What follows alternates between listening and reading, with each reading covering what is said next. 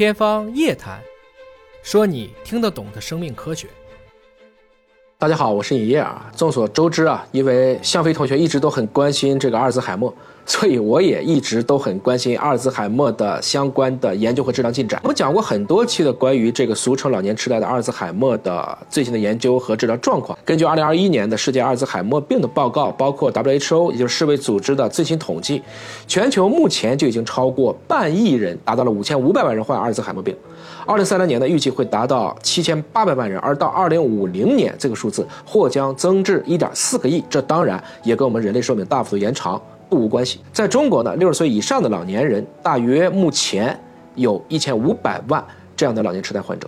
其中一千万是阿尔兹海默而引起的痴呆患者，数量当然是已经位居了世界第一了。它不光是对中国的公共系统，对全球的公共卫生系统都带来了沉重的社会负担，也加大了经济负担。就现阶段而言呢，阿尔兹海默病的发病机制还不是很清楚。那假说呢，主要是两个，一个就是贝塔淀粉样蛋白，我们一般叫淀粉糊吧，在神经细胞外异常的沉积；另一个就是套蛋白的异常，导致形成神经元的纤维缠结。那么还有一个假说呢，就是它其实是自身免疫攻击大脑，这个呢也是刚刚提出的。但不管哪一个假说呢，没有定论，而且截至目前呢，依然没有治疗阿尔兹海默病的特效药物。尤其到了中晚期，那么这个现状呢，按照今天讲的这个是有望被打破的。就在前几天啊，九月二十八号，日本卫材和美国博健联合宣布，旗下的阿尔兹海默病的一个治疗药物，这是一个抗体药物，在三期临床实验当中，结果是积极的，会显著改善患者的痴呆临床评分，尤其是认知下降的速度，竟然减缓了百分之二十七，或将成为全国首个。我们讲在功效上可以写明确减缓阿尔兹海默症状的一个药物，希望能够在明年货币上市。那这款新药呢，跟博健先前研发的另外一个相关的药物同为静脉注射药物，它的靶点啊是清除脑部的贝塔淀粉样蛋白的沉积。那不同的是呢，这款新的药物呢，针对的是尚未结块的贝塔淀粉样蛋白，同时靶向贝塔淀粉样蛋白的各种聚集体，包括寡聚体、原纤维和纤维等等。在此之前呢。热度最高的，也是争议最多的阿尔兹海默病的治疗药物，当然是说到的上文那一款，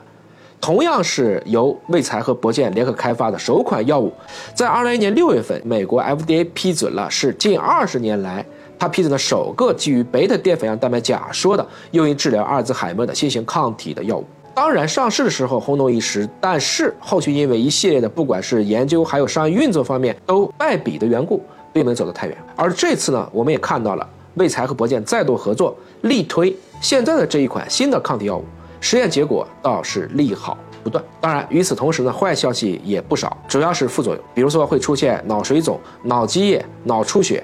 细较起来呢，确实它比刚才讲到的上一代要小很多。但是到底能不能像他们 CEO 讲到的，说这个副作用小到可以容忍？我们还期待有更多的佐证。在下个月底。也就是十月二十九号举办的阿尔茨海默病峰会上，也会有更多的数据公布。我相信全世界的科学家和医务工作者们会有更为确切的一个评判。诚然啊，这个商业社会纷繁复杂，一款药物，特别是重磅炸弹，它的诞生到它的推广到它的成功，也都是九死一生。即使在临床期间，一切数据都十分可靠，毕竟那是分组。换言之，你是在做一个已经被设计好的，就算临床数据都很可靠，但是最后商业上成不成功？能不能最终腾飞起来，还得看安全性、有效性、稳定性，包括你的定价、商业逻辑等等。不得不说啊，面对阿尔兹海默，我们能做的其实并不多，能使的法子还是比较有限的。